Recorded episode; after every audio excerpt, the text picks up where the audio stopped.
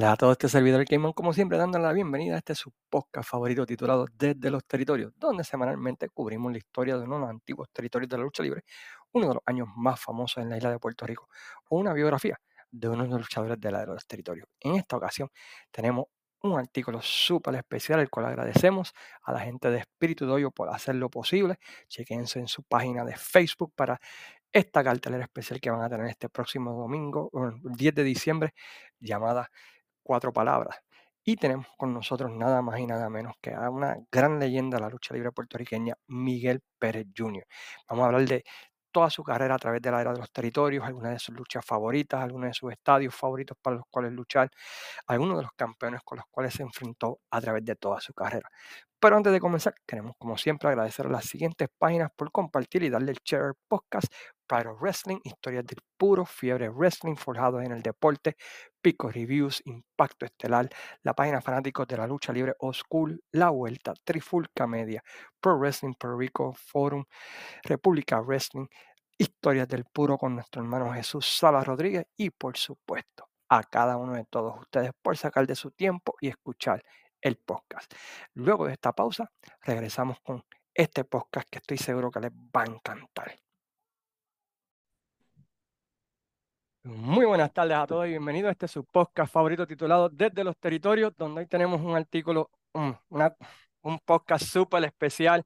Tenemos a una de las grandes leyendas, uno de mis cuatro luchadores que tengo en el Mount Rushmore de la lucha libre en Puerto Rico, y es un placer para mí tenerlo y yo sé que es un placer para ustedes que van a estar escuchando esta entrevista y tenemos con nosotros al uno de los grandes, Miguel Pérez Jr. ¿Cómo estás? Un placer tenerlo con nosotros esta tarde.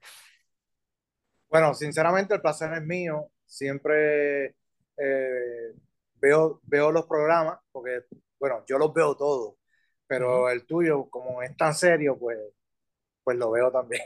Muchas gracias, agradezco. Y lo disfruto y uno se instruye y a veces uno dice recordarles vivir y yo creo que con tu programa, pues, pues los conocedores de verdad de, lucha, pues, pues viven nuevamente con, con todo lo, con toda la, narrativa o narración que ustedes hacen eh, contando. Muy, pues, gracias. Gracias, significa mucho para mí escucharlo de, de, una persona que respeto tanto como usted. Eh, antes de comenzar, Cristian, si no me mata, si no hago esto, el plug este domingo 10 de diciembre, comenzando a las 5 y 30 pm, ¿verdad? Con un meet and greet. El evento Cuatro Palabras, este, dedicado o celebrando los 39 años de la carrera, ¿verdad? Pues del gran Miguelito Pérez. Es en el 24 Marketplace, en la avenida Chaldón de Atorrey. Pueden conseguir las taquillas allí o si no, llamando al 787-533-3175 o pueden, ¿verdad? Pues también chequear el inbox de Facebook de la página Espíritu Doyo en Facebook. Y si gustan de ver el producto, saber cuál es lo que están haciendo los chicos de Espíritu Doyo, vayan a su canal de YouTube. Ahí podrán ver de algunas de las luchas, inclusive algunas de las carteleras de lo que posiblemente, ¿verdad? Pues sea el nuevo talento que continuará el legado de la lucha libre en Puerto Rico, ¿verdad? Que está saliendo de la escuela de Espíritu donde, donde usted, Miguel Pérez, ¿verdad? Pues es un entrenador, si no me, si no me equivoco. Correcto. Sigue usted, ¿verdad? Pues pasando la antorcha, por decirlo así, ¿verdad? Y eso es algo, ¿verdad? Pues que se aprecia, ¿verdad? El poder ver leyendas haciendo esto. Eh, antes de comenzar, eh, felicidades a, su señor papá, ¿verdad? Que entró al, al Salón de la, de la Fama de los Servers junto con Antonino Roca. Yo creo que eso era algo que debió haberse hecho desde el año 80 cuando abrió los servers, ¿verdad? Esa es una de las primeras cosas que, que debió haber ocurrido, ¿verdad? Por el legado que tuvo su papá con Antonino Roca en Nueva York y, y que salvó la WWE, ¿no? Básicamente. Sí, así mismo es. Y, y, y, muchas gracias a ti porque fuiste uno de los votantes. Sí, tuve el privilegio este año. Más de otras personas, pero como te tengo de frente, te tengo que dar las gracias porque sé que eh, Sé que, sé que has admirado y, y, y, que la historia no se puede tapar. No, no, a mí, este, si tú miras la historia de, de, de, Nueva, de la lucha libre en Nueva York, su papá y, y, Antonino Roca, pues fueron los que llevaron de nuevo a la WWF a la televisión americana, porque por un tiempo no, no, no había televisión para, para la WWF hasta que llegó. Pues la pareja de, de su papá y, y Antonino Roca contra los Graham, que fue el feudo que, rompió todos los récords. Pero, pero estamos aquí para hablar de su carrera, de, de- de su legado. Eh, hay una entrevista que usted hizo, ¿verdad? Con, con Denis Rivera en La Vuelta, una excelente entrevista, recomiendo que, que la vean y pues voy a, como dicen por- en inglés, ¿verdad? Piggyback de, de esa entrevista, porque aprendí muchas cosas de ella. Usted llega, a, hace su debut en la República Dominicana, ¿no? Este, para la, la, competencia, ¿no? De lo que era la NWA en aquel tiempo. ¿Es correcto? Sí, que era eh, eh, la competencia en sí, eh, quienes estaban establecidos era eh, Dominicana de Espectáculo. Sí, que era la de, de Jack Veneno que tenía la NWA. Correcto. Entonces, este, el Puma, pues abrió la Santo Domingo Sport, Promotion. Y pues de una vez, pues le pidió, le pedía talento pues a las personas que vivían en Puerto Rico. Y, y entre ellos, como él era bien amigo de papi, pues, pues de acá la casualidad que yo estoy comenzando. Sí. So, ahí fue que entonces este, yo pude debutar en la República Dominicana por, gracias a, a- al Puma y, ¿Y a la Santo Domingo Sport Promotion. Santo Domingo Sport Promotion. ¿Y cuál es- usted vio, porque usted se crió viendo, ¿verdad? Claro está la Capitol y las demás empresas en Puerto Rico. ¿Cuál, cuál era la di- diferencia en cuanto a quizás el público o el estilo de lucha de Santo Domingo a Puerto Rico? Es que yo entiendo que, que ellos, al- eh, la lucha de, de República Dominicana era básicamente lo mismo que en Puerto Rico, porque si vienes a ver, ellos adoptaron muchas cosas de, de las luchas por- de Puerto Rico a través de la, a través, eh, de la Capital Sport Promotion y de todas las que hayan eh, estado en esos tiempos. Pero, pero yo entiendo que era lo mismo, mano. Sí. Ahora, ahora, más virgen. ¿En qué Territorio, sentido? territorio más virgen que la gente no había visto tanta, tanta lucha libre, eh, no, o como que no había evolucionado. Tú sabes, estaba, eh, lo- las historias estaban, se podían hacer, wow, se podían hasta repetir. Y Y nadie iba a saber la diferencia, por decirlo así. correcto, porque acuérdate que había una sola, que era Sí. la de, la de Jack Veneno. Bueno, Y- si, si, si, si, hubieron más, Claro está, como en Puerto pues Rico. yo que no hubieron- estaba, yo estaba del 84 para adelante. ¿Y cómo, ¿Y cómo fue esa experiencia? Sé que estuvo ahí también con su entrenador, que fue uno de sus entrenadores, que fue Maravilla, ¿verdad? ¿Tuvo, tuvo la oportunidad de luchar con él en esa ocasión o, o no tuvo o no se le dio esa oportunidad?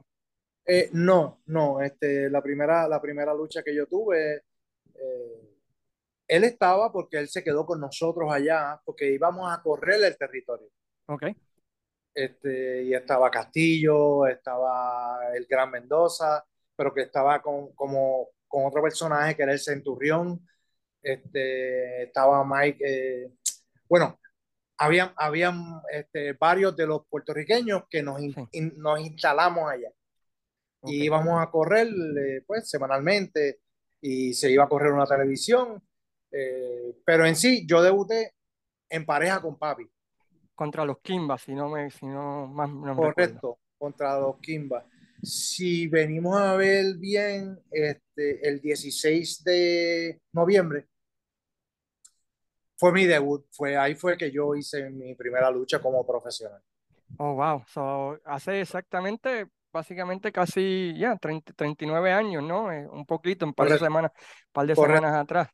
Y Maravilla fue su entrenador y, y, y usted ahora es entrenador. ¿Cuál es la diferencia ahora entre el entrenamiento quizás de, de, de los luchadores de la antigua escuela, por decirlo así, con los luchadores de la nueva escuela? ¿Cuál es la diferencia o es una similitud o es similar la, la, la cuestión? Por lo menos cuando, cuando yo lo entreno, pues yo lo que hago es que yo me voy a lo básico mío, a lo que yo aprendí y, y a lo que durante pues mi carrera pues tú pude absorber y pude aprender para yo poder depositárselo en ellos. Este, siempre y cuando pues eh, escuchen, ¿no? Escuchen y que lo pueden hacer, porque puede ser que hay gente que no tenga el talento y no, no, no, no des pie con bola, ¿sabes?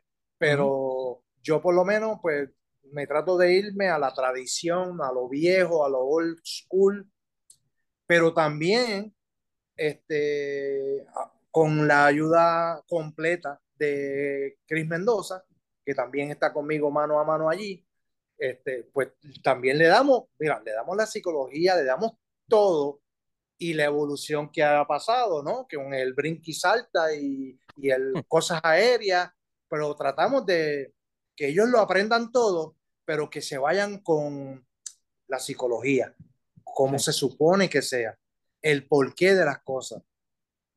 Yo creo que esto es lo mismo que la vida misma, sí. pero en un deporte o en una práctica.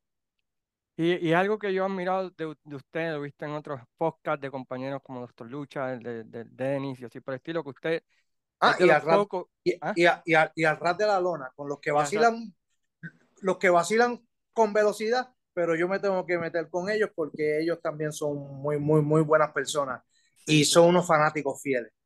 Y ahí yo Que, estoy. pues, me, me gusta el hecho de que usted siempre ha, ha dicho que el deporte ha evolucionado, ¿no? Que siempre que hay que cambiar con los tiempos, que, y eso es algo raro de, de ver, porque yo lo admito, yo soy bien old school y me gustaría que las cosas se quedaran como antes, pero he tenido que aprender, ¿no? A, a poder evolucionar también, ¿verdad? Con, como fanático, ¿no? De, de, de poder disfrutar de la lucha libre moderna. Y, No, y, es, y es parte del proceso. correcto, y no tenemos de otra, tenemos que seguir con la corriente, no en contra. So, luego de eso, y algo que noté de su carrera, es que usted, yo estuve haciendo research, ah, usted ha tenido- ha estado en el ring con más campeones mundiales de cualquier federación reconocida que cualquier otro luchador boricua. Estuve contando y usted tuvo el privilegio de luchar con 25 ex campeones mundiales de, de alguna federación o empresa. Y en su primer viaje a, a New Japan, porque antes de llegar a Puerto Rico, usted estuvo en, en New Japan, ¿no? Con la empresa. No, perdón, estuvo en All Japan. All En Japan con, en All Japan con Baba. ¿Cómo fue esa experiencia de, de, de, de All Japan y tener a Baba como, como promotor y como jefe, ¿no? no, inclusive, este, cuando yo, yo viajé de Puerto Rico hacia Los Ángeles y quien me recibe fue el mismo Baba, con su esposa y, y otras personas más, pero me recibió el mismo y él mismo este, me dijo, no, tú de aquí vas para Japón con nosotros. Y allá vamos, vamos a estar, yo tuve un mes completo, exactamente un mes, una experiencia brutal, una experiencia que eso es inolvidable. Todavía tengo 57 años y me acuerdo como si fuera ayer. ¿Cómo eh, adaptarse a esa, a esa cultura y a ese país? ¿Se le hizo, se le hizo fácil, se le hizo difícil o, o cómo Bueno, luch, bueno, luchísticamente hablando, se me hizo bien difícil. Recuerda, yo ven, yo, yo estuve entrenando y rápido me metieron como profesional y rápido me dieron un, un tour para un tour para Japón Sí, en la en una de las mejores empresas que, que estaba en esos momentos y cuidado si era la número uno, estaba entre ellos, sí, entre ellos y, y New Japan. Eh, definitivamente, definitivamente. so, so, imagínate encontrarte también a todos esos luchadores que, que uno pues conocía por televisión cuando uno veía, veía pues este VHS o todas las cosas que, que se usaba antes, pero que nunca había estado en persona. Solamente los veía así cuando llegaban a Puerto Rico, porque casi todos ellos luchaban en la capital. Sí, Para es correcto. tiempo, yo no era luchador, pero sí estaba cuando estaba papi. Sí, era Y, bien di diferente y bien difícil. y el estilo también, bueno, que en ese tiempo Japan era más parecido al estilo de la Capitol, ¿no? Más old school, no, todavía no habían llegado los, los cuatro pilares y los cantazos de, de lo que era, ¿verdad? Que, que hacían. Y luego de eso, pues, en Puerto Rico, mientras usted está en, en Japón, pues se está corriendo el ángulo con, con su papá tomando fotografías en ringside, Correcto.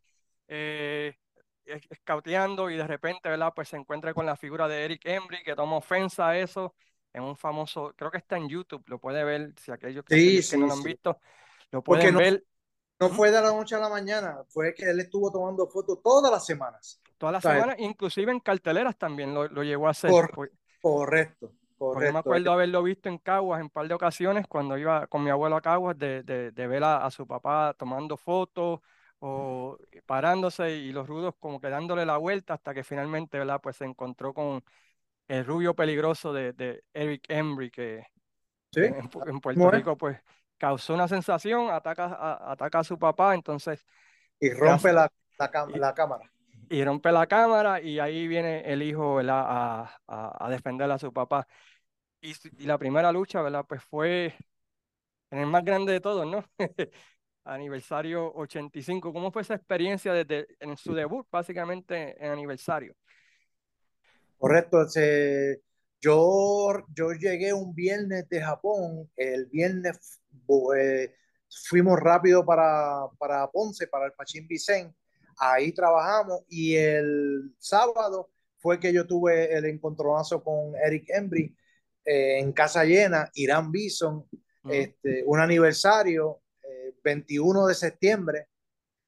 eh, eh, cuando los aniversarios eran los 21 de septiembre Sí, sí, o en septiembre. en Este, septiembre. Sí, pero, pero sí, sí, fue una impresión que, que a veces uno dice, diablo, ¿cómo explicar eso? Si es que fue demasiado de parapelo, fue, eh, es como vivir un sueño este, y que se me haya hecho realidad.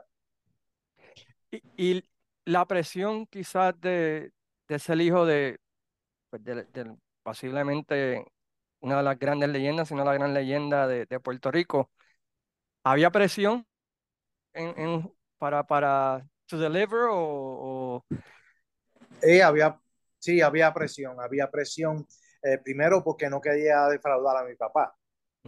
Segundo, que yo tenía que enseñarle a, lo, a, a la gerencia que podían contar conmigo. Eh, sí, había una presión, era mi, ¿qué podemos decir? Era, va- vamos a ponerle que, que era,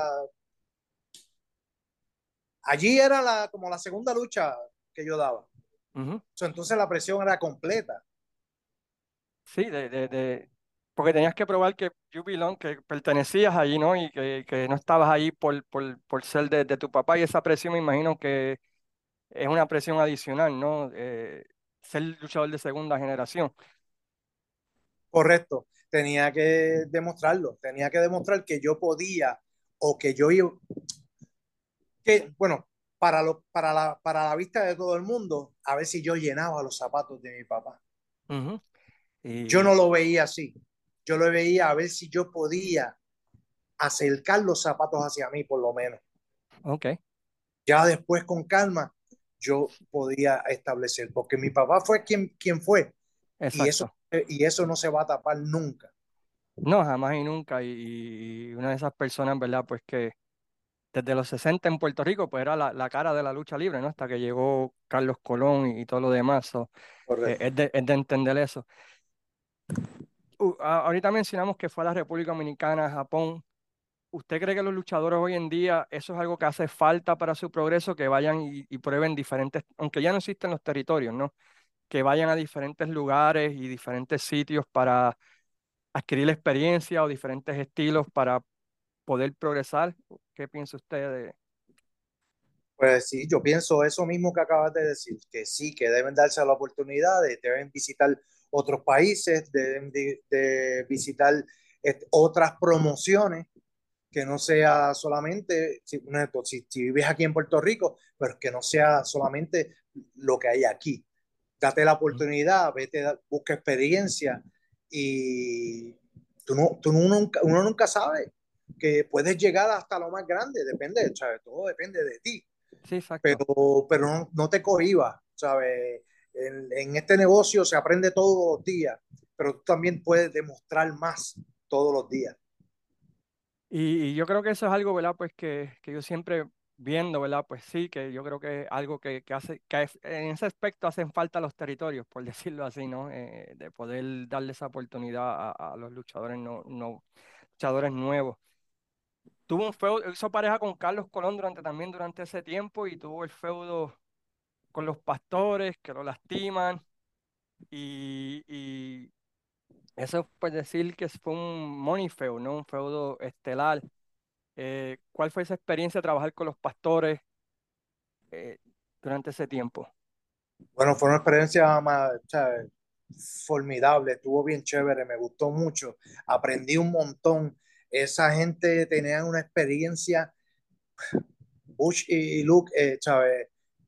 Tenían una experiencia brutal, hermano. Solo tú tenías que tener oído. Mi papá siempre me enseñó, mira, cierra el pico y escucha. Eso es lo que yo le enseño a todo el mundo. Y ellos mismos me daban los consejos y me decían, ¿sabes qué? Tú quieres sobresalir, sí, puedes hacer todo lo que tú quieras, pero escucha y cierra el pico para que no, no estoy diciendo como que yo me he pasado hablando, sino que ese es el consejo que todos los old timers dan, ¿me entiendes? Escucha, porque al escuchar tú vas a aprender como quieras. O sea, digo, si te lo propones, vas a aprender. Eh, eh, eso fue una experiencia magnífica, que, que salí un poquito lastimado porque de verdad me lastimaron la, la cintura. Eh, de, de, de, ahí para acá, este, mi cintura siempre ha sufrido, pero pero fue una experiencia. Hablando de experiencia, pues, pues con ellos fue, fue magistral, fue de verdad, fue muy buena. Aprendí demasiado. Y durante ese tiempo que estaba, aunque sí se lastimó, tuvo otro viaje, ¿verdad? A Japón durante ese tiempo para All Japan, ¿no? En a finales del 80, o septiembre del 85 más o menos. Sí, pero entonces este, yo fui a, yo fui a, ahí fue que yo comencé en la otra empresa, en New Japan en New Japan. ¿Y cuál es la diferencia entre Inoki y Baba como jefe o como corrían la, la promoción o, o, no había diferencia?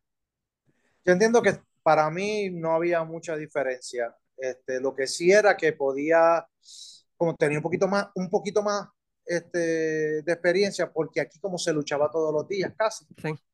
So, so uno va adquiriéndolo, pues eso me ayudaba, me, me ayudó. Y pude pues desempeñar mejor, o sea, hacer un, tener un buen desempeño dentro de, de, de, esa empresa. Y con esa empresa fui varias veces más. Sí, este, sí, sí, mientras estaba haciendo research, tuvo como cinco o seis tours con, con New Japan entre el 85 al 91. y eso significa pues que, que, que, aprobaban su trabajo, ¿no? Y que le, y que le gustaba su, su trabajo, ¿no? Y uno de esas uno de esas fue como el Caribbean Express con Huracán Castillo. Y en una de esas luchó contra Inoki. ¿Qué, ¿Cuál fue esa experiencia de luchar? Pues, eh, bien, bien dura, brother, porque eso es, eso era no, no, no vendo, papá. No vendo, ¿sabes? Había que darle con un marrón. Y créeme, con un marrón para que el hombre registrara. Porque de verdad que él estaba, mira, imagínate, era el, uno, el número uno en ese tiempo de la compañía, ¿sabes? Pero sí, sí, por lo menos te, no me pasó como le pasó al. ¿Cómo es? El, el luchador el este. argentino, este. Al argentino que se puso fresco y le dieron una. Sí, no, nunca me pasó así porque yo por lo menos tenía, tenía, tenía, tenía buen conocimiento y, que. Coño, yo sabía hacer las cosas, carajo. Como yo voy a. Yo tengo que, tengo que venderle al dueño porque si no. Pero sí, bien buena, bien buena, brother. Sí, eso tiene que ver. I mean, porque Inoki, Baba en el mismo ring, con Dory Funk también estuvo luchando. Bueno, cuando estuve, cuando, tu, cuando estuve con, con All Japan, también luché con, con Baba. Con Baba, sí, hay una lucha y, y está, la vi, y si puedo le envío el, link para que la vea, si no la ha visto, se ve bastante interesante.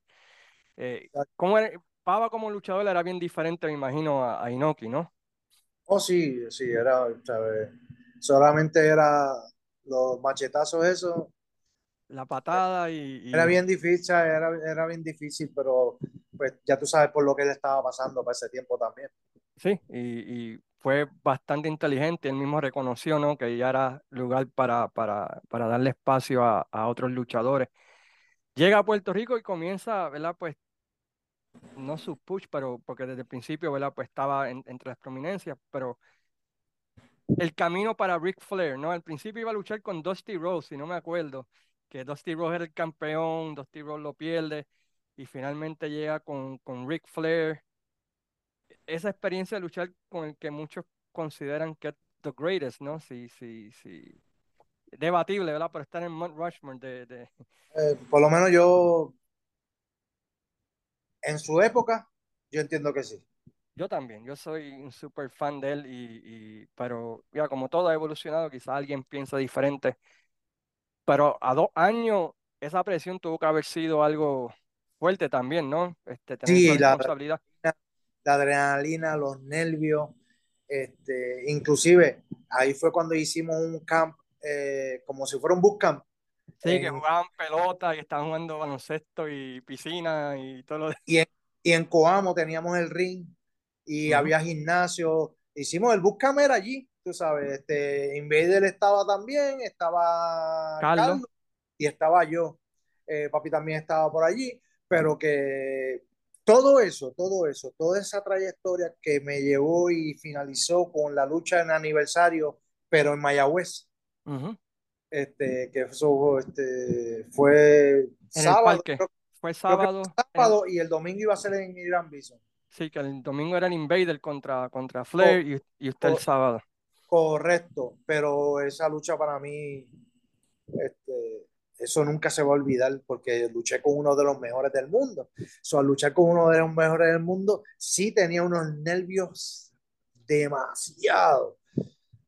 Pero creo yo que mientras pasó el tiempo, la lucha no fue tan larga tampoco, pero lo que logré hacer, por lo menos fue para satisfacción de él, después backstage. Este, uh -huh. Acuérdate que en ese momento los camerinos estaban separados. Sí. Pero tú sabes que este, que, no había, que... que, no había mucha comunicación para poder Exacto. planear y decir. Ahí sí te puedo decir que yo me gradué de tener oído y ser un buen seguidor. ¿Y cuán importante es eso, especialmente para un luchador joven, un luchador técnico, de, de, de poder escuchar en el ring a los veteranos y eso? ¿Cuán, ¿Cuán, importante usted cree que es? Yo entiendo que eso es para mí una enseñanza que si tú no la aprovechas, pues entonces posiblemente no vas a poder llegar ni poder, vas a poder pasar a otro nivel. Este, tú tienes que escuchar muy bien porque hay muchas veces que con quien el que está luchando es el que más experiencia tiene. So, si es el más experiencia tiene, yo creo que va a ser más facilidad para que te pueda sacar un buen performance dentro del ring. Siempre y cuando tú lo escuches, sepas de lo que está hablando, porque hay muchos que lo puedes escuchar, pero no, uh -huh. no, no sabes un pepino. Si tú sabes de eso y sabes las movidas y sabes las llaves y sabes, pues, que tienes, y tienes un buen oído, pues yo creo que tú tienes ya un 80% de la lucha. La cuestión es entonces ejecutar lo que se, lo que se diga. Y... Pero es, es, bien interesante, porque ahora, ahora mucha gente se lleva las cosas del camerino. Eso es lo que iba, le iba a preguntar. Eh, ¿Qué es lo que te gusta? A mí me gusta más que lo que, no. Que no, lo... yo sé que es lo que te gusta hablar de, de, de las interioridades completas para que, la, para que todo el mundo nos no podamos instruir. Sí, exacto, para pa, cuál es mejor y cuál es la diferencia entre una y otra que usted piensa si, si, si, si tiene una opinión como, como entrenador ¿no? y como, como, como veterano. Bueno, para, para llevarme el embotellado de algún lado, yo, es que, es que la gente de ahora, los luchadores, los gladiadores, como tú quieras llamarle, de ahora, pues están acostumbrados a eso. Uh -huh. so, si están acostumbrados a eso, para mí eso fue una evolución. Ok. Yo viví de que no se dice nada hasta que llegas al ring. Ok. Sí, que era la, la, la vieja escuela completamente, ¿no? Y, y tú tenías y que entonces o improvisar o tener buen oído, y, este, hablar muy bien y, y echar para adelante. Y tenías que demostrarlo. Pero ahora también es buena también. ¿Por qué? Porque muchas veces tienen todo eso en su mente y llegan al ring. Ok, puede ser que haya un fallo o lo que sea, pero brother, este, todo puede pasar. No, no, sí. Lo que tenemos que tratar es darle un buen performance a, a, la, a los fanáticos para uh -huh. que así ellos quieran decir al final, cuando suena la última campana, que, que dice, diablo, esa lucha, hubo esto y lo otro, pero diablo, qué cabrón me quedó, qué buena. Uh -huh. Disculpa con lo de hablar no, no, no, no, no hay problema, no hay problema. Este, no, y, y, y a veces también eh, depende de la reacción de la fanaticada, porque a veces tú puedes tener otro paneado y la fanaticada te dice otra cosa, ¿no? Que eso era eh, algo que, que, antes tenían que estar más pendientes, ¿no? Para, para, para hacer el comeback y lo que sea. Japón tuvo, tuvo a los tres amigos en New Japan, tuvo los cuatro pilares en, en, en All Japan, y Puerto Rico, ¿verdad? Pues tuvo los tres amigos, ¿no? Este Sabio, TNT y Castillo, que eran vistos, por lo menos por nosotros los fans que nos creamos en los 80, como, como el futuro, ¿verdad? De, de la lucha libre, lucha libre boricua. ¿Cuánta? En uno, en uno de los viajes también eh, fui con TNT. Eh, este, creo que dos veces con, con él, este, en pareja y, y solo también. Este, Sí, inclusive solo. tenemos una lucha que hicimos este, Big Bang Vader, Sabio, bueno, TNT y yo, este, contra The Great Muta, ay, no me acuerdo cuáles eran los otros dos, pero, pero imagínate, uno, uno se acuerda de Great Muta, por lo menos lo puedo decir normal, pues como luchó aquí con nosotros, Y eso es lo que iba a preguntarle más adelante. E- Ese feudo de usted básicamente fue el que le abrió las puertas al mundo a conocer a Super Black Ninja o, o Great Muta. Este, de cuando usted luchó con él la primera vez, ¿pensó que iba a llegar a ser lo que era, lo que llegó a ser? yo entiendo que sí, sí, sí. Yo entendí desde el primer momento que él llegó a Puerto Rico, que se desarrolló con nosotros y donde yo hice la lucha con él, que fue cabellera contra cabellera, Cabellera contra en Carolina. sí. yo dije, yo, yo dije, de ahí yo dije, cuando él llegó a la Grandes Ligas, Ujú. yo dije, es que, es que no, no, no podía pasar otra cosa, porque él tenía un talento, él, él era como natural y era bien habilidoso. Y la química que tenía con, con usted en el ring, a mí me encantó ese feudo. Todas esas luchas, a cada rato voy a YouTube y las veo porque la química de ustedes dos, porque usted también era atlético, hacía movidas, como que podí- se complementaban bien. Yo digo que, que ese, de todos los feudos que él tuvo en Puerto Rico, con, contigo fue el favorito mío por la química que tenían con los dos, parecido a la que tuvo con Sting, no en WCW. Y, Ah, esa sí. lucha de cabellera es, es- es tremenda, es No te digo, esa lucha fue, esa, eh, eh, eso no se puede olvidar, pues esa lucha fue la última lucha de una cartelera brutal que hubo Ujú. y la gente no se fue hasta que, hasta que se acabó.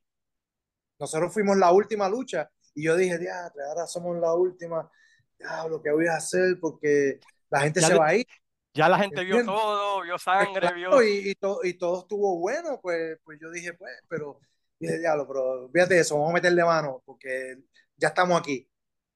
Y cuando fuimos allá, que yo salí por esa puerta, yo dije, anda, pues yo salí con papi, yo dije, anda, para el carajo, si aquí nadie se ha ido. Ah, pues no, hay que meterle más duro, chacho, y, y de verdad, nosotros, si esto es un baile, bailamos bien. Sí, no, la verdad que sí. Y, y tuvieron una lucha que, que le- eh, en Caguas también, que tu- tuvieron como 15 minutos. Me recuerdo esa lucha como si fuera ayer, Sí. que, que terminó en, en un countdown, pero estuvo, estuvo fantástica. Es una de mis luchas favoritas de, de mi Yo tengo infancia. una, yo tengo una de- anécdota de esa, de, de, de la lucha de, de cabellera, que fue en Ajá, Carolina, que yo, yo no, i- yo gané con un German, ajá. eso no iba. ¿O no? Que- No, él la, él la pidió.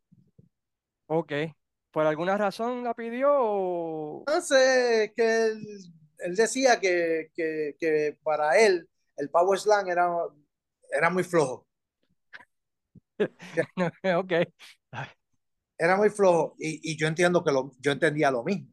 Cuando Ok. él me pidió eso, yo dije, ah, perfecto, no hay problema, ahora lo hacemos mejor.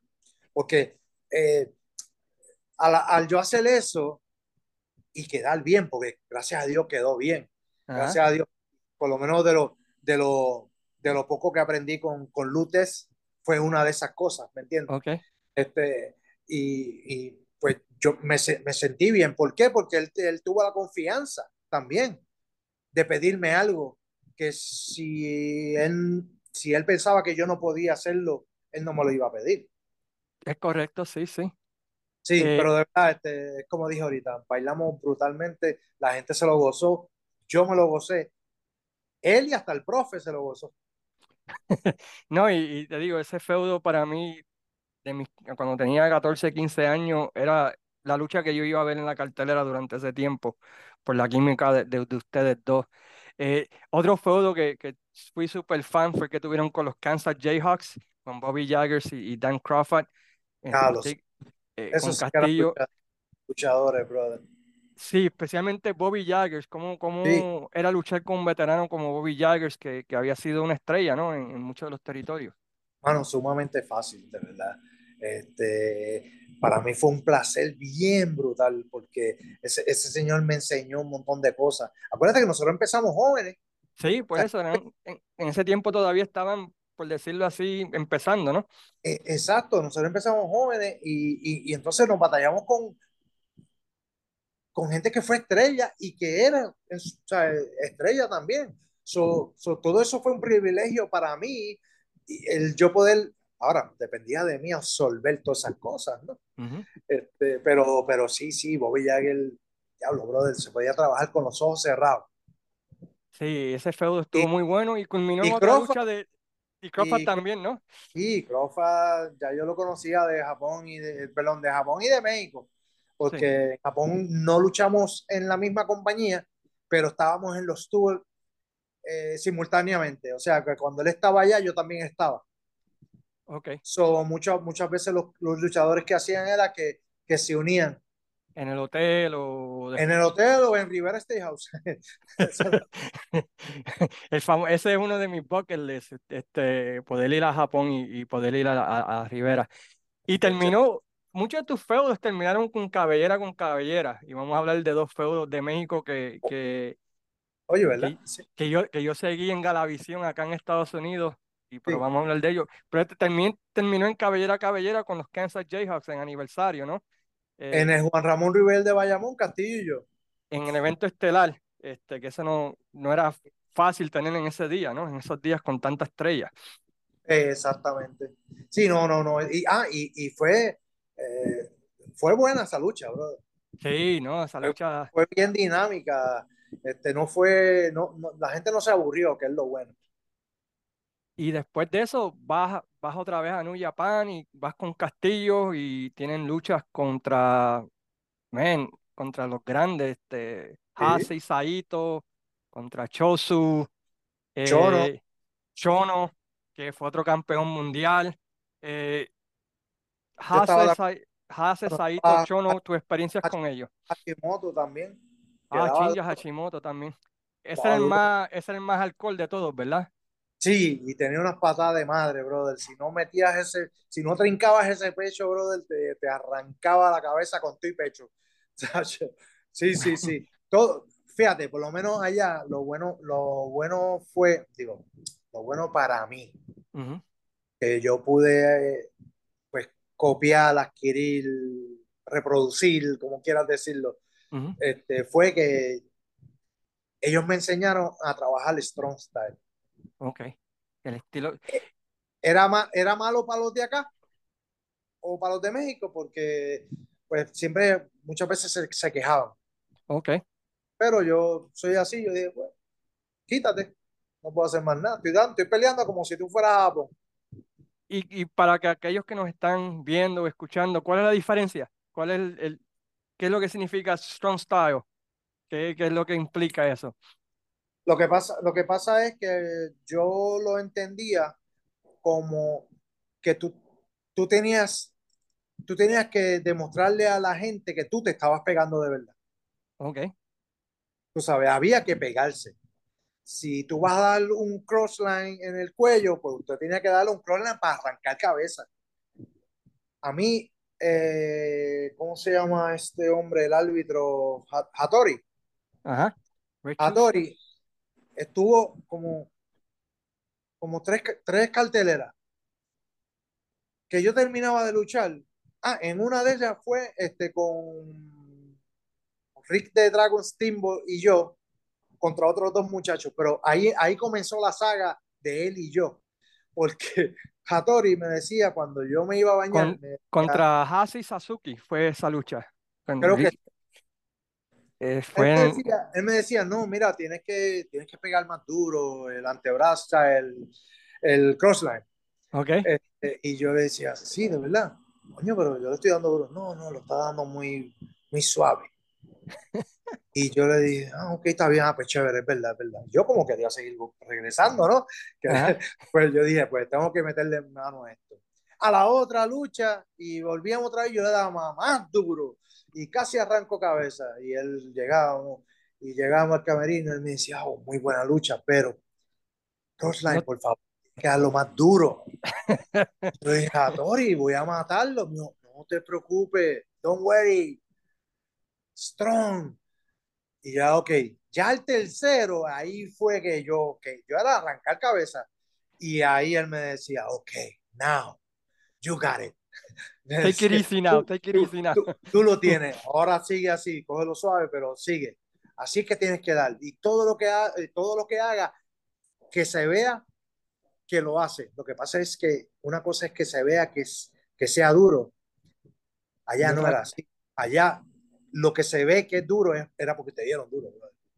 Y, y, en ese tour hiciste pareja con, con ese fue el uh, New Japan Fighting Spirit del 90 con Chris Benoit, Ricky Steamboat, Owen Hart.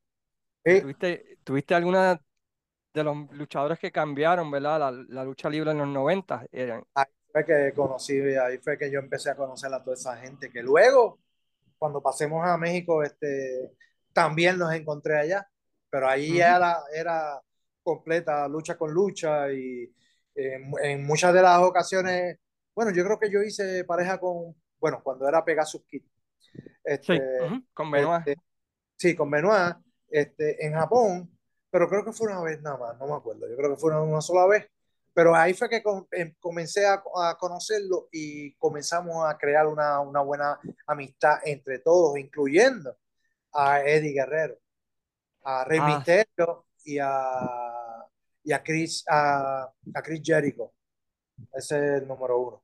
Sí, ese, y, es mi amigo, y, mi amigo y llegas a, a, Puerto Rico otra vez en el 91 y comienza el feudo que yo creo que todos te conocen, que muchos de los nuevos fans yo creo que es donde más te conocen, ¿no? El famoso feudo con, con Castillo, ¿no? De la división eh, en pareja. Eh, hay un famoso careo eh, entre usted y Castillo ahí en televisión, uno de los más famosos que yo creo que hay de la televisión de la lucha. Eh, ¿Cómo surgió esa idea y cómo, cómo, cómo se manejó ese feudo? Porque habían sido amigos desde pequeños, básicamente, ¿no? No, no, este, ahí lo que... Acuérdate que uno se deja llevar por la gerencia. Okay. Y ahí uno tiene que hacer este, pues, lo, que, lo que se supone que uno tenga que hacer. Uh -huh. este, me tocó hacer eso. Eh, en un momento dado yo le dije, ok, si se va a hacer eso, vamos a Castillo, vamos a demostrarle a estos cabrones. Vamos esa, a darnos duro, duro como si estuviéramos en Japón. Esa lucha o sea, encadenada de ustedes en el, en el Juan Ramón Lubriel, sí se nota que, que, que se dieron con mucho amor entre ustedes. Sí, sí, Pero, sí. Nosotros por lo menos creamos eso, que a veces nosotros mirábamos a los camerinos. Tú sabes que cuando era el Uriel, la primera que tuvimos, creo que fue la primera que tuvimos, que, que, que papi se metió. Que, le dieron, que le dieron, que le dieron, a, a, le dieron a su papá. Exacto. Ahí nosotros nos dimos que los que estaban en el camerino, que tú sabes que era el dogout, uh -huh. este, estaba todo el mundo, los rudos, los técnicos, estaba todo el mundo mirando. O sea, y decía, y Chávez, cuando llegamos allí, decir, mira, brother, ¿qué es eso? ¿Ustedes se van a matar? Y yo, no, no, estamos bien, estamos, estamos dando lo que, lo que tiene que hacer.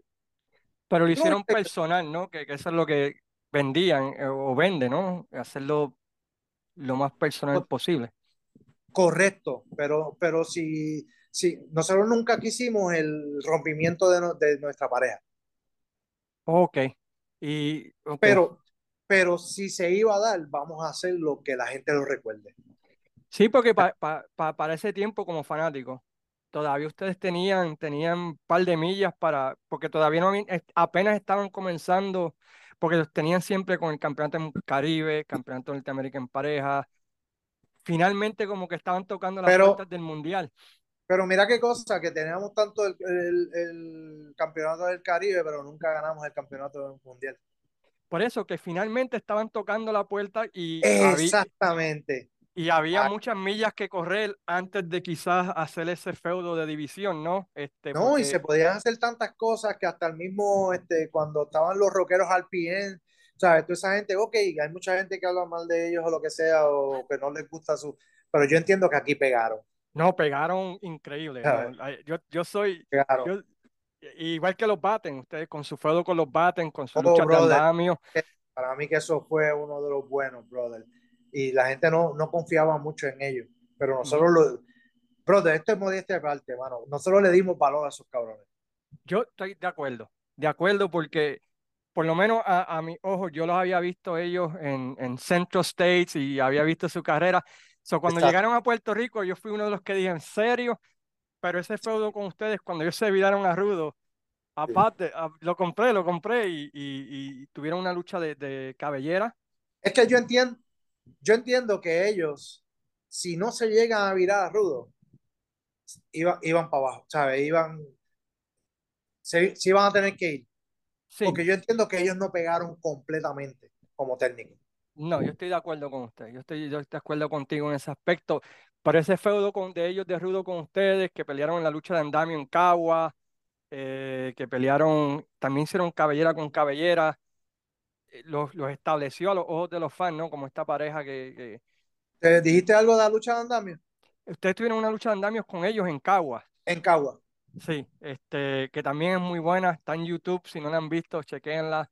Y con Eh, ellos fue, con ellos fue que perdimos la cabellera. Sí, me, acu- me acuerdo que ustedes los la- pusieron over, por decirlo así. Ahí fue mi, ahí fue que empezó mi. Tu calvicie, por decirlo así. Y, y después de eso vas para la UWA de México. Se te da Sí, esa oportunidad. ¿Cómo fue otra vez? Disculpa, no, no escuché. Sí, con el señor Carlos Maínez que nos llevó hacia, hacia la UWA, que él era uno de los dueños. Carlos Maínez era el promotor y dueño. ¿Y cómo fue esa experiencia eh, en la UWA? Porque era como, estaba- era como la segunda empresa, ¿no? De- Primero estaba el señor Flores, pero el señor Flores pues, falleció y pues entonces la siguió corriendo este Carlos Maínez. Ok, Era la segunda empresa, la de eh, la famosa de empresa del toreo de cuatro caminos.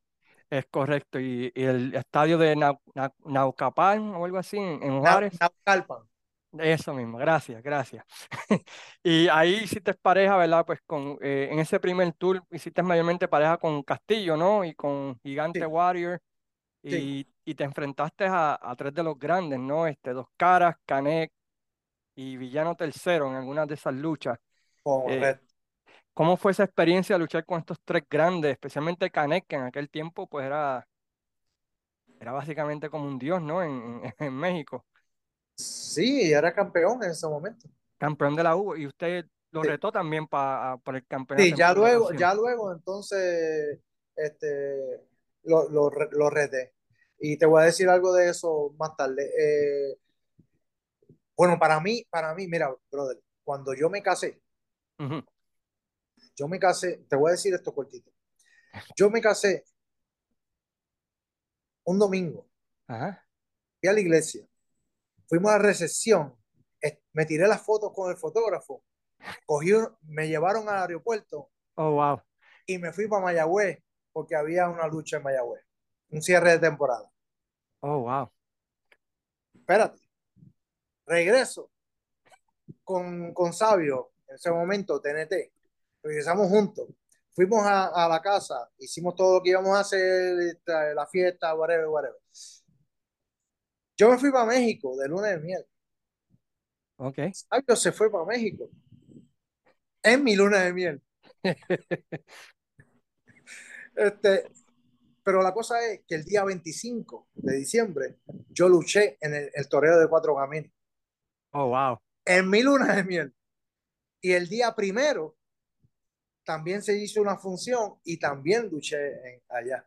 Ahí fue lo que me empezó a abrir las puertas. Bueno, quien me, quien me abrió las puertas en sí fue Sabio, ¿no? Eh, porque él luchó en, en, en, México este, y estuvo un tiempo con, con José, Con con- Maelo.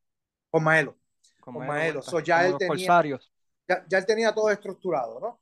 So, al, al nosotros saber que íbamos para allá, pues aprovechamos y luchadores al fin, pues no podíamos hacer otra cosa que, que aprovechar y luchar. Nice, nice. Y comencé allá, ya, y comencé allá y después, después de varios años, ahí fue que comencé con Castillo y con que estaba el gigante Warrior y, y hicimos una, un, un, un buen tour allá, Sí, eh, una, una buena gira. Eh, eh, la, U, la UWA también tenía este, la pista Revolución, que era los sábados, a las 9 y 45 de la noche, casi para oh, wow. Eso era todos los sábados.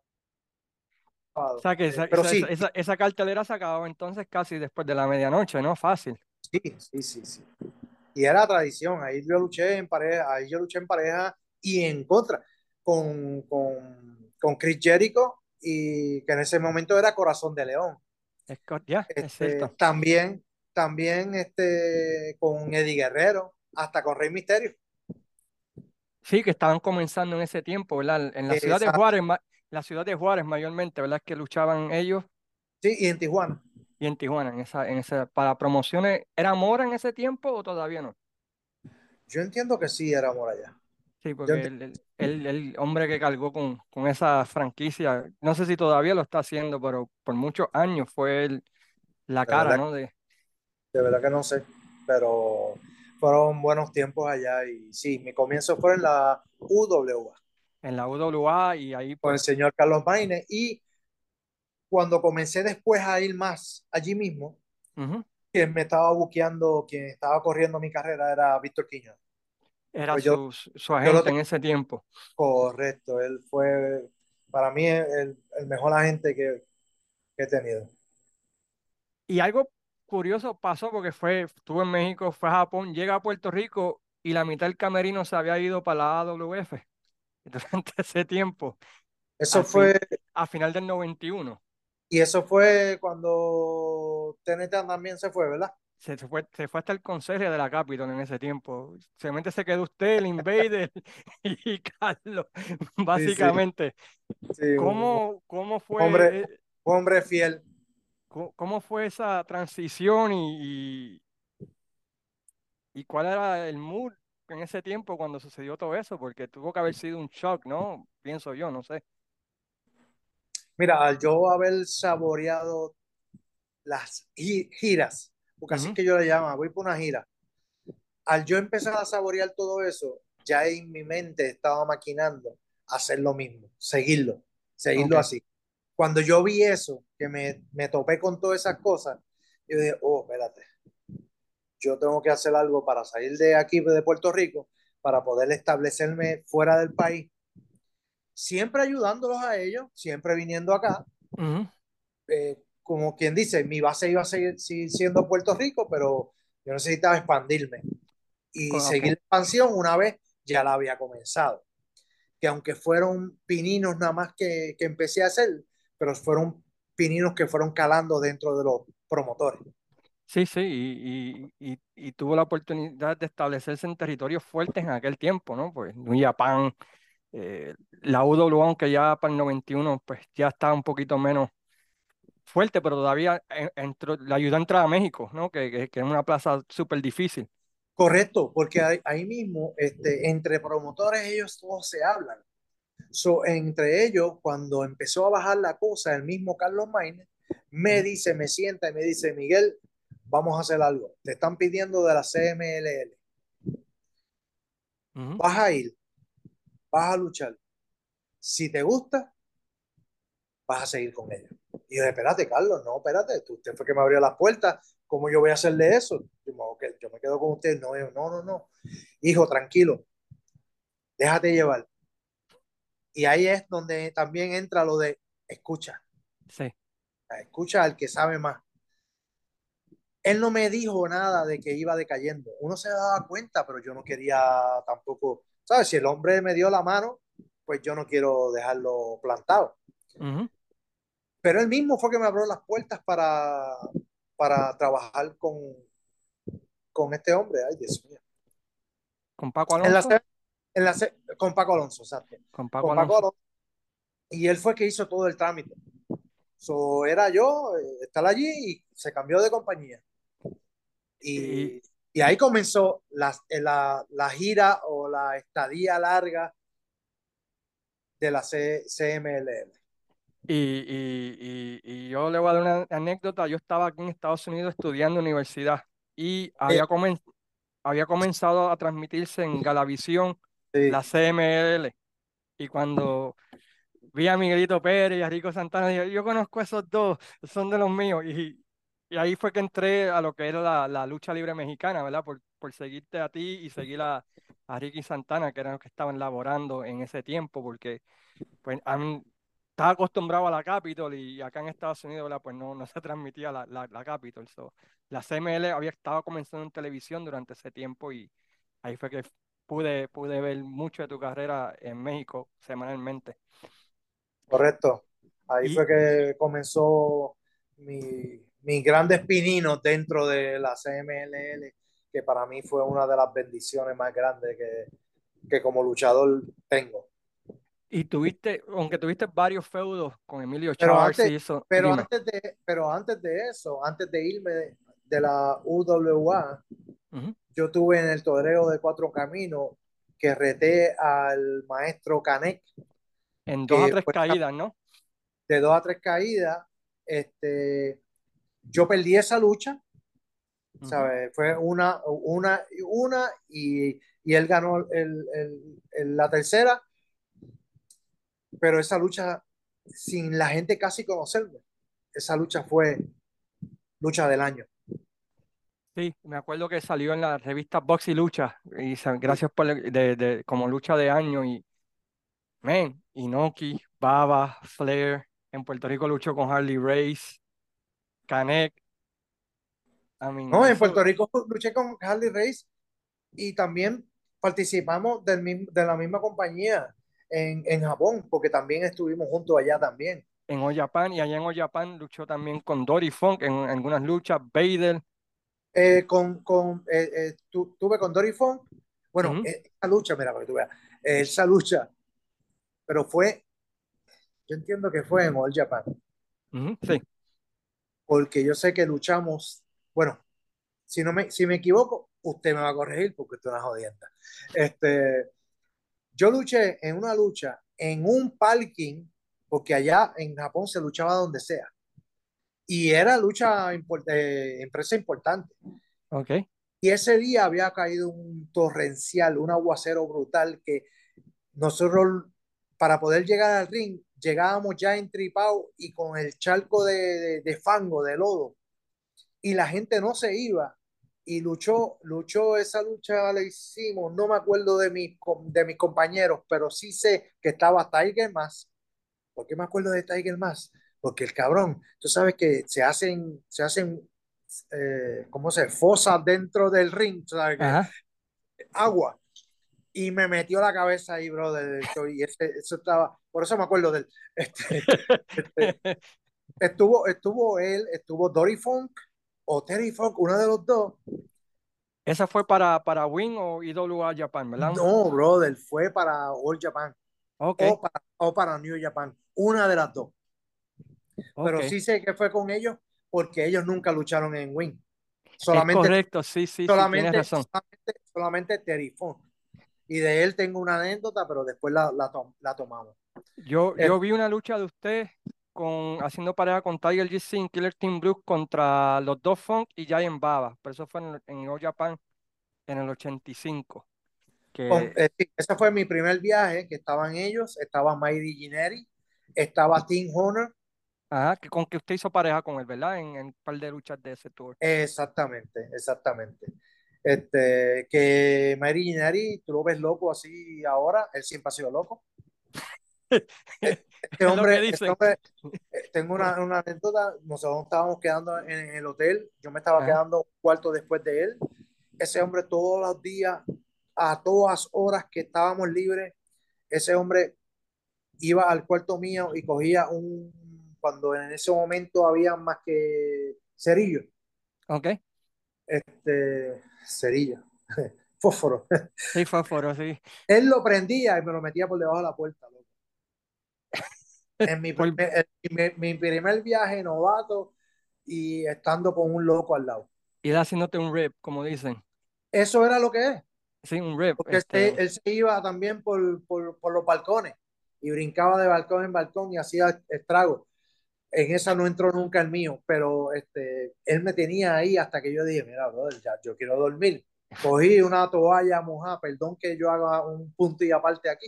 Ujú. Este, este, cogí una toalla, la mojé completa y la puse debajo de la puerta.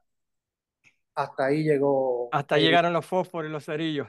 Así mismo, ahí ya él aprendió de que ya este muchacho ya sabe lo que está pasando. Este, y de ahí fuimos tremendos panas. Y Y nos quedamos, nos quedamos en México cuando cambié a CMLL. y en, y en Japón, tú fuiste parte de una revolución, básicamente, ¿no? Cuando salió Win y IW Japan yendo en contra de las dos grandes, ¿no? Que eran New Japan y, y All Japan. ¿Cómo, cómo fue esos comienzos de, de Win con una empresa bastante nueva, compitiendo con las dos grandes? ¿Hubo mucha oposición o, o cómo se movió la cosa? Bueno, por lo menos yo, vaya- yo iba bendecido y por la, la- bajo la, el ala de, de Víctor Quiñones, que era uno de los grandes dentro de Win en el sentido de que él se encargaba de los gaijin. Sí, de los luchadores Ah. extranjeros que venían. Exactamente, qué bueno, tú sabes mucho. Este, y ahí, pues, pues, pues, yo, yo pude entrar. Yo, y anyway, si vienes a ver, yo entré porque Dios decía que tiene que hacerlo. Porque fue en el momento que TNT brincó a, a la, a la otra empresa. Ujú, AWF. Él, él estaba luchando en, en Win y como, como Víctor Quiñones también estaba con WWC, pues Sí. como que eh, hubo, hubo un conflicto Como y ahí, siempre, es- pues, ya, perdón, como suele suceder cuando hay divisiones y todas esas cosas que hay Sí, malos entendidos.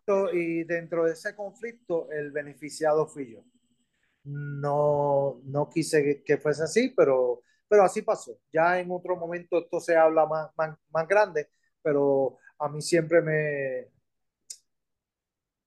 Denny Rivera y yo y Sabio tenemos una conversación pe- pendiente, lo cual yo, yo voy a cederle esa parte a él. No Sí. es por nada malo contigo, porque No, no, no, eh, eh, eh, ahí porque ahí pero- fue donde, ahí fue donde salió, so ahí debe terminar. So, Es, exacto. Pues entonces ahí este, fue que yo comienzo en, en, en Win con la buena pata, lo mejor para mí. Las puertas se abrieron en una lucha de que estaba envuelto Mil Máscaras y Iceman. Que todo el mundo sabe quién era Iceman, ¿verdad?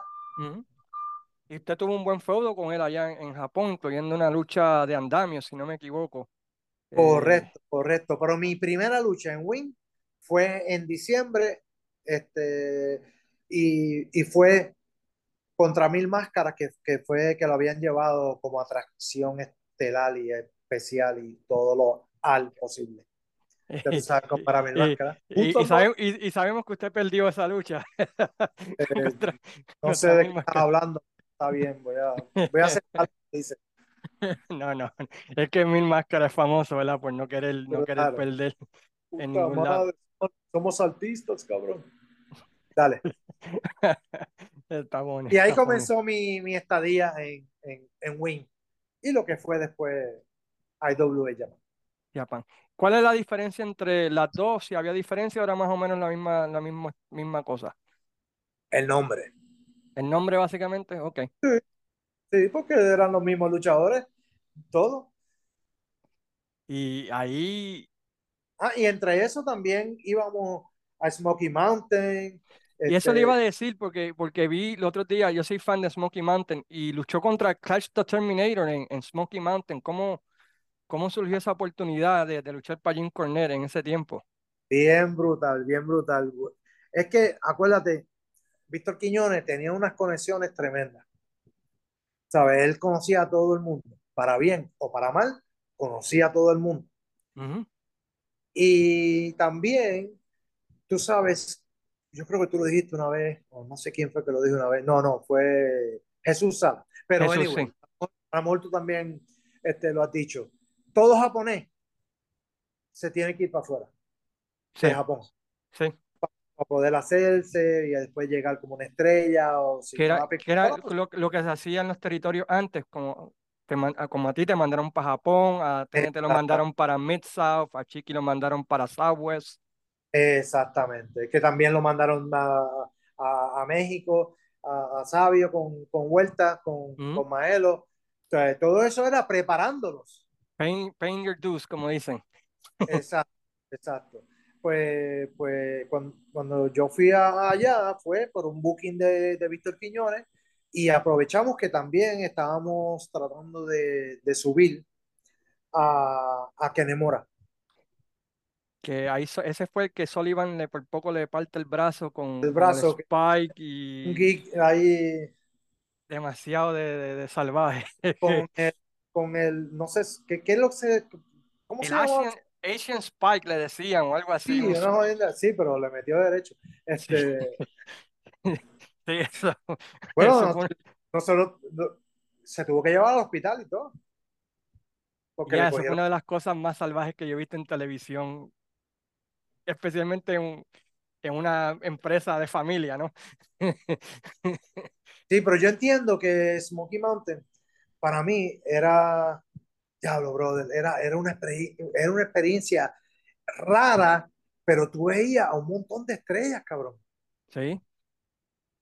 Es uno de mis, de mis territorios favoritos de esa época porque tú podías ver a Paul Orndorff, a a Mongolian Stomper, Miguelito Pérez, podías ver a Kevin Sullivan de repente, podías ver toda esta mezcla de luchadores que, que, que eran veteranos que todavía tenían mucha gasolina y, y, y, y era vieja escuela parecida a Capitol y, y uno podía pues relacionarse ¿verdad? Pues, con lo que veía en la Capitol Sport Promotion, uno creciendo, especialmente uno Bueno, sí, eso mismo, eso mismo, completamente. Porque también gente que yo vi ahí, lo ve- había visto acá en Sí. Puerto Rico. So, pero experiencia por lo menos de la lucha que tuve con, con eh, Crash. Eh, bueno, era Sí, Crash. Crash, Humongous, el mismo De- tipo. Este. de todo, fue tremendo, el tipo era una tremenda base para todas las libras que yo tenía en ese momento, pude hacer una, una loquera ahí que hice. E- Esa lucha está, está en uno de los episodios, se me olvidó, eh, en Armstrong Alley, él tiene toda la corrida de, de Smoky Mountain y está en una lucha de esa, hay que buscarlo por la fecha. Fuiste también a ECW durante ese tiempo, en el 93, hiciste pareja contra los Headhunters y rompieron, rompieron paredes, rompieron de todo. Eh, ahí fue Matsunaga y yo, que Matsunaga era la persona que estaban bildeando para que en IWA, en- bueno, en Wing o IWA, este, pues sobresaliera y, y sobresalió porque el hombre lo primero que hizo fue tirarse de, de un, de un segundo piso. Este, en, en el Korakuen Hall, cuando luchábamos en el Korakuen Hall, que era, era como decir la Mickey Sí. Mouse acá. Sí, sí, que era... Era tradición, es tradición todavía.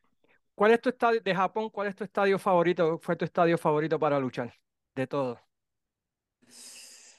Bueno, yo, yo, yo, a mí me gustaba mucho por, porque parecía una cancha de baloncesto. Era concentrado, era el Korakuen Hall. Y porque ahí caben, creo que son 2.000, 2.300 personas. Sí, era, era, era, era bien consumido, era bien, bien, bien pequeño. Bueno, sí, cabía toda esa gente, pero como quiera, Pero para era- los estadios y, lo, y, la- y, lo- y las arenas que habían allá, las canchas que habían allá, o coliseos, como el Sumo, el Sumo, el, el, el Sumo Palace, Ujú. tú sabes, este, yo luché ahí también en el Sumo Palace. No mucho, pero luché ahí. Este, era, tradi- era, y era tradición, o en, o en Yokohama, en el Yokohama Arena, tú sabes, que, que, eh, tenía mucho, sí, para mí, mira, si tú vienes a ver, o si tú quieres escuchar algo de mí, para mí todos los coliseos y todos los parques que tenía Japón, para mí eran los número uno. Para mí era lo mejor. ¿Por qué? Porque la experiencia que yo tuve en Japón, brother, Ah, me imagino. yo entiendo es- que yo, yo entiendo que es envidiable para el nuevo talento que quiera salir. Y lo digo en buena fe, no lo estoy diciendo malo. Envidiable es porque yo quisiera que todos también fueran a eso y que vivieran esa experiencia y que vivieran la cultura que tiene Japón. eh, soy yo como fan y, y, y es mi bucket list poder visitar el Sumo Hall, el, el Kraken Hall, claro está el Tokyo Dome y ver lucha libre allá. Me imagino que como luchador es como ganar la medalla de oro, ¿no? Básicamente por, por la Sí, experiencia. sí, completamente. Era una experiencia brutal. Nada más bajarte en el aeropuerto de Narita o de Hanada, ¿sabes? Una vez pisar Japón, ya ahí yo creo que, diablo, ya lo logré, ahora vamos a demostrárselo a la gente, porque la gente era difícil, la gente era bien difícil porque el público no es, no es el mismo, el público tú tienes que hacer algo bien descomunal para que la gente diga, oh, si no se queda mirándote como si nada, te puede estar matando y, y se quedan, ah, ok, sí, le está gustando, pero es que eso, eso, eso es su tradición. Es difícil acostumbrarse a eso, acoplarse a eso. Tú estás acostumbrado al Hua y acá y, la, y volver allá y, y- y luchar ese estilo. en los comienzos sí, en los comienzos sí, uno era frustrante. O sea, uno se frustraba, o uno decía, y entonces a, a, tras bastidores, los mismos japoneses te decían, no, tranquilo, son así, trata de hacer esto, aquello, lo otro, y entonces estudialo. ¿Tú sabes lo que es eso? Tú tienes que estudiar estudiando al oponente, tienes que estudiarte a ti mismo y tienes que estudiar a los fanáticos para poder entrarle en esa cabeza. Wow, sí, mucha Hasta que presión. Hasta que uno lo, lo, demostró y uno decía, uno decía, ok, ahora yo sé que le gusta a ella. Nítido, nítido. No, eso me, eh, tipo de cosas me, me vuelan la cabeza. En la CML tuvo dos feudos que a mí me encantaron y los seguía semanalmente. El primero con Silver King. Sí. Es, ese feudo con Silver King estuvo increíble que terminó en una lucha de cabellera también. En Sí. la Arena México. Y yo pensé en aquel tiempo, no, Miguelito, Miguelito va a perder porque es el, el extranjero. ¿Qué se sintió luchar en la Arena México y, y, y luchar contra, contra ese grande? Bueno, pero por lo menos yo con quien perdí la cabellera, Silver King perdió su cabellera. contra usted, sí. No. Contra Ricky Santana. No fue contra mí. Sí, fue con usted. ¿Conmigo? Sí, una, dos o tres caídas. Usted lo planchó con un paquetito. La razón Ah, que lo pues, sé, pues, porque, porque pues, la vi hoy, otra vez. ah, perfecto, pues mejor todavía. Este, este, pues entonces, pero con quien yo perdí las cabelleras fue con Emilio Charles, Ajá. En una de el que o tres tenía, el que tenía una cabellera cabrona. Y contra Apolo Dantes. Apolo Dantes, que también Esa fue otro lucha feudo que a mí me gustó mucho. y esas dos luchas quedaron brutales. Y con Silver King se diga, la dábamos cada rato, luchamos en Japón también. Este, cuando él luchó con Tejano, cuando él era pareja de, de, los, de Tejano. Tejano y Silver King. Porque hay tres estilos, ¿no? Está el estilo americano, estilo japonés, estilo mexicano. ¿Cuál es el más difícil pa, pa- que se te hizo a ti para acostumbrarte? Yo entiendo que el estilo eh, mexicano. ¿Por qué? Porque he escuchado mucho eso de que luchan de diferente, otra manera o qué sé yo qué, otro estilo. sí, porque todo se hace a, a, a lo derecho. Ok, Y algo así, los americanos lo hacen a la izquierda. Ok. Ya ellos están cambiando, ellos cambiaron desde que nosotros comenzamos y, y ahora más, que ellos te pueden luchar estilo americano aunque estés en, en México. Ok. porque lo he visto, lo he visto. Pero en ese tiempo que yo comencé, pues todo era, ¿sabes? Si, si, uno, si uno hacía así, pues uno tiene que hacerlo así, al revés. O sea, todo, todo es al revés. Que va en contra de tu naturaleza, ¿no? Como que estás acostumbrado. Exacto, era todo lo mismo, pero al lado opuesto. Wow. Y todo eso tenías que acostumbrarte. So, al estar acostumbrándote más los dos mil y pico de pie sobre el nivel de, de, de pie, de metros sobre el nivel del mar, diablo, eso era, eso era bien cuesta arriba para un luchador o cualquier performance per se de, de, de, de- de deporte, ¿no? Este, o de, al- de alto rendimiento o como tú quieras llamarle, ¿no? Este, pero fue México. México fue el más difícil y el cómo yo entrarle a la gente, porque yo, yo fui rudo, Ujú. pero trataba de hacer, tra- traté de hacer cosas a la par de ellos, como si yo tenía que volar, pues volaba. Si, si, si era el ras de la luna, pues lo hacía. Eh, aprendí mucho de esa parte para, para poder sobrellevar y estar a la par con un rayo de la Jalisco, que aunque ahora está todo madreado, pero antes no, antes el No, aquel tiempo era increíble. so, so, yo tenía que hacer eso, Atlantis, tú sabes, to- to- toda esa gente que eran jóvenes, ¿sabes? todos éramos jóvenes y queríamos sobresalir, pero ya ellos vivían, ellos estaban en su hábitat, yo no, yo, nosotros llegábamos, Ricky Santana, Fidel Sierra como este, el boricua, El boricua bajo la máscara. Este, José, José Estrada como Foreign Exchange, este, Castillo como Castillo, y, y- y así seguíamos. ese grupito, ese grupito de rudo eh, era bueno y, y después lo adoptó Pierrot, ¿no? Cuando fue con los boricuas más adelante, pero, eh, pero, pero ustedes fueron los primeros que, que establecieron un grupo, un grupo así eh, de, de, Yo, yo creo que yo cuando comencé en la CMLL fue un feudo que habíamos traído de, yo creo que fue de la misma Toreo, no me acuerdo bien, pero sé que fue con el vampiro canadiense, que en una de las vueltas que yo di, le partí este, en la nariz. Y, Wow. y después de eso, él, él- a- eso creó un ángulo para que hiciéramos algo en la, antes que él se fuera para a triple A. AAA y todo eso, sí hicimos cosas acá y, y, bueno, fui el único que le partió la madre, brother, de verdad. Él, él en un tiempo era básicamente uno de los luchadores más populares del mundo, ¿no? Especialmente en México. El tipo era un dios allí, ¿no? Créeme, el tipo fue sacado de un, de un ringside por el look que tenía. El tipo hizo dinero con velocidad. Sí, El tipo hizo dinero, el tipo fue pegado, o sea, el tipo hizo mucho dinero, mucho auge, mucha fama. Y muchas veces comenzando sin saber luchar. wow, eso fue lo que... Sí, porque él básicamente llegó- Aprendió, y es un maestro. aprendió a cantazo y aprendió con, con grandes leyendas, ¿no? Exactamente. Luchó también, usted luchó también, tuvo el, el privilegio de luchar con, con, con Dr. Warner Jr. También tuvo, Sí, como, como, y en un tiempo que él era el, el mero mero, como dicen los mexicanos, ¿no? Este, el noven- antes de entrar a WWF, eh, de los luchadores mexicanos, ¿con quién fue el más que le gustó luchar este, en ese tiempo, durante su, su estadía allá en México? ok. Este, yo siempre, siempre, siempre me gustó luchar con el Tejano, con, con Silver King. Te tengo que mencionar varios, no te puedo mencionar uno solo. No, no, Este, mete mano. con Apolo Dantes, con Emilio Charles, con el mismo Rayo de la Jalisco, que era, era, era bien alto y era bien difícil para uno manejarlo. Bien brutal.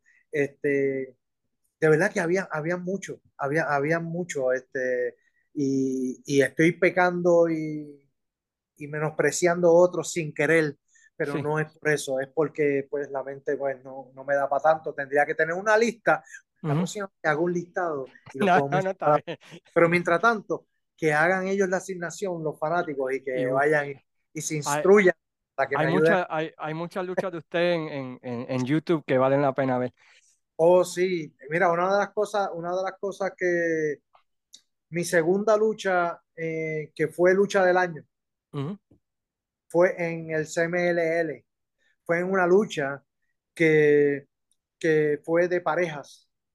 Era, era un torneo, el torneo que, que hubo de parejas, que siempre se hace, un torneo de parejas que este, estaban diferentes, estaba Haku, estaba este, eh, Chris Benoit, estaba, porque ya, ya ahí era, ya él era, no era Chris Benoit, pero ya él no tenía la máscara. Sí, sí. Este, estaba Chris Jericho, um, Corazón de León, este, estaba este hombre, ¿cómo se llama? Ay, Dios mío, Smiley. eh, Norman Smiley.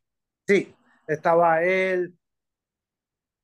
Y nosotros hicimos un torneo donde en el camerino, nosotros vino Paco Alonso un- una noche de ese mismo torneo y nos dijo, mira muchachos, ustedes van a luchar con los Headhunters, Ricky Santana y yo. Van a luchar con los Headhunters. No se asusten, no se sientan mal, porque la gente a lo mejor no los compre. ¿Por qué? Porque eran cuatro extranjeros. Bla, bla, bla, bla, bla. Cuando él se fue, nosotros cerramos la puerta y le dijimos, cabrones, aquí nosotros vamos a montarla.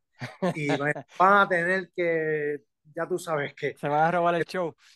pues nos robamos el show y fue la lucha del año, que hasta, hasta dinero tiraron después de la lucha. Que esa es la tradición cuando... en México, que cuando sí. es una lucha clásica, este... Sí. Por, eh, bueno, yo podría hablar no, no. con usted como cinco horas. No. O, sí, y... podemos, y, y, podemos, y podemos hacer segundas partes que no tienen que ser ahora, tienen que ser, pueden ser sí. después. Estoy disponible para ti porque tú eres una persona seria. Pues gracias, agradece. Pero para terminar, ¿qué significa, qué significa para, para usted que se le, se, se, le dé esta dedicación, ¿no? De 39 años en vida, que es algo que usualmente no, no sucede. ¿Qué, ¿Qué, significa para usted como, como luchador que se reconozca su legado así? No, para mí uno, es un orgullo y satisfacción de que lo hagan eso mismo en vida. Eh, y vamos a seguir celebrándolo, ¿no? Eh, pero estamos, estamos bien orgullosos, estamos bien orgullosos de, de, de, de lo que yo he podido aportar eh, mucho o poco a los nuevos talentos eh, que posiblemente en su momento no pasamos la antorcha. Uh -huh. este, pero sí estamos tratando de, de, crear nuevos talentos para que pues la bendita lucha libre pues siga prosperando, ¿no? Poquito uh -huh. a poco, ¿no? Este, eh, tenemos mucho, muchas cosas en contra, pero creo yo que si seguimos perseverando en esa parte, eh, podemos seguir lográndolo, ¿no? En todos los aspectos. Pero Juan, me siento bien contento y que lo haya, que lo haya hecho este, la, la compañía o escuela que, que, donde yo estoy ejerciendo y dando de, de mí, pues uh -huh. para mí es un orgullo también.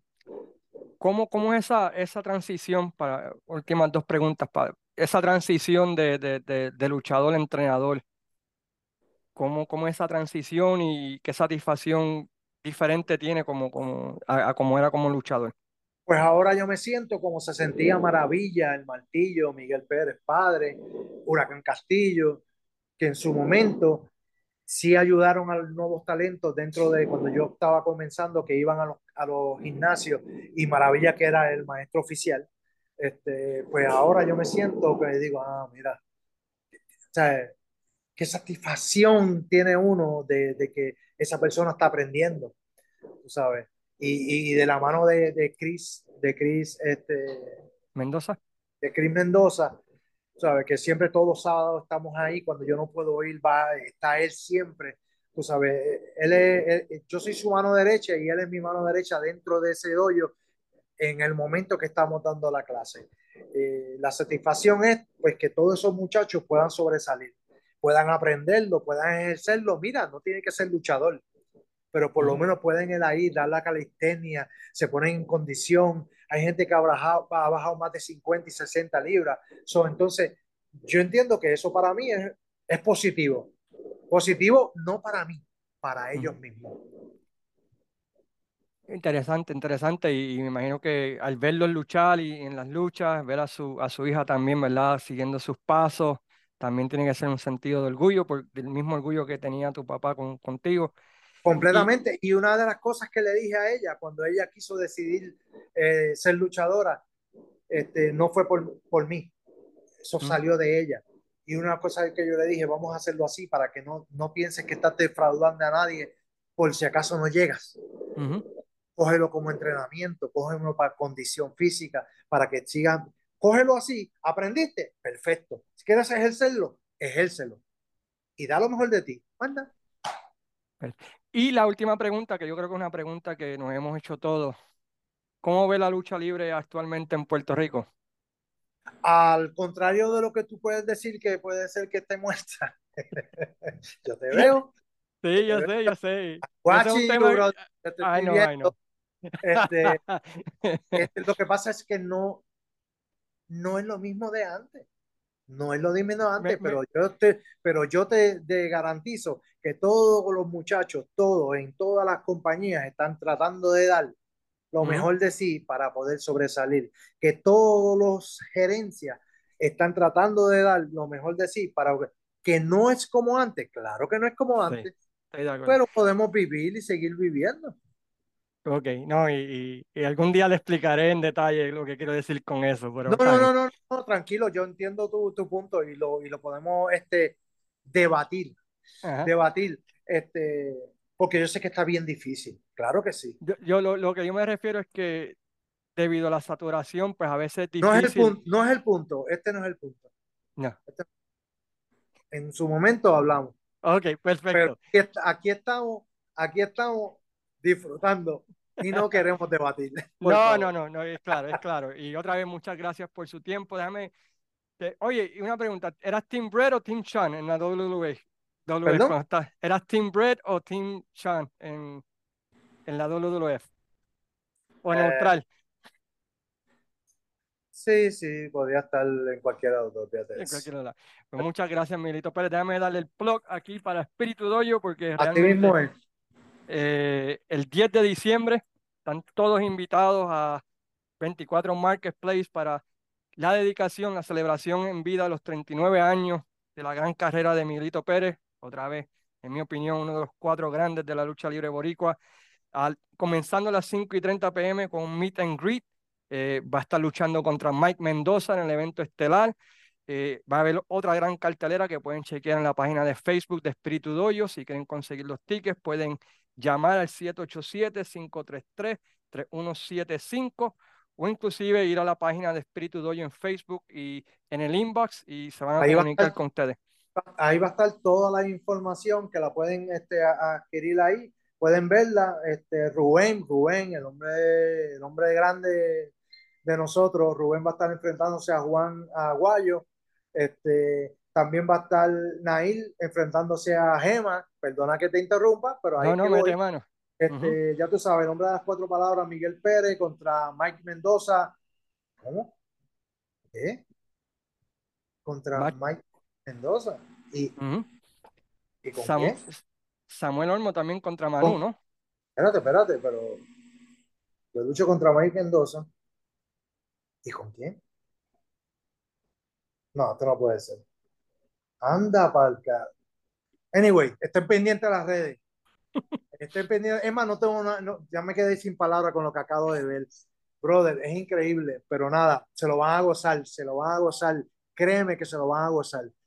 Ahora, ahora es que yo puedo decir que posiblemente los huevos se me pusieron a peso a mí y posiblemente me den cañiña de mono. Tú sabes todas esas dos cosas. ¿A que sí? Claro que sí. Pues un No, placer, no, mi- bien chévere, brother. un placer y gracias por permitirme, como fanático, ver tu carrera a través de todos estos años, desde el 85 que te estoy siguiendo. Y gracias, ¿verdad?, por las increíbles luchas que me has dado como fanático y, y- y los increíbles feudos que, que he podido disfrutar a través de tu carrera. Y, y si alguien merece, ¿verdad?, este, este honor y esta celebración, pues es usted, ¿verdad?, pues que, que, que se le respeta tanto. Tú sabes, para, termi- para terminar, ¿tú sabes en cuántas compañías yo he trabajado, compañías reconocidas mundialmente? Yo conté ocho, Ok, te, te las puedo decir. claro, sí. Ok, WWE, o WWF, Ajá, IWA, ajá. WCW, Ah, ¿verdad? Sí, sí, WCW. ECW, Ajá. New- All Japan, New Japan, Wing, IWA Japan, FNW, eh, CWA de Alemania. Sí, Eh, que tuvo contra Tony otro- tuvo una lucha con, con Eso, él. quedó bien buena esa. Sí, Sí, quedó está bien en buena. YouTube también, chequenla. Eh, CMLL, UWA y AAA. Y por supuesto también este y. Capital Sport. Claro. Y, y otra vez, yo conté 25 luchadores que han tenido los títulos reconocidos mundialmente. Eh, Miguelito Pérez se enfrentó y estamos hablando de, de, Inoki, Baba, Flair, Race, Funk, Canek, los grandes de los grandes. Este, este caballero aquí presente, ¿verdad? Pues tuvo el honor de treparse en el ring y dar lo mejor de él a través de su carrera. Y otra vez, no sabe lo mucho que agradezco esta oportunidad, Miguelito, de, de poder hablar con usted y compartir esto. Nada, y también este, te doy las gracias a ti y te, te garantizo que vamos a tener otro conversatorio más. Claro y que sí. podemos, incluir a mi amigo y tu amigo y tu pareja dentro de los territorios también. Claro que sí, será un placer. El señor, el señor Juan, Juan, ¿cómo se llama este hombre? está Luis Gómez, ¿no? Sí, Luis Gómez, Luis Gómez, Luis Gómez. Sí, así le mandamos saludos al hombre de Juan, espérate. Pero anyway, pues muchas gracias. Luis y- Gómez. Y muchas gracias a todos los que sacaron de su tiempo para ver y escuchar esto. Y la semana que viene, pues traeremos otro tema aquí en Desde los Territorios.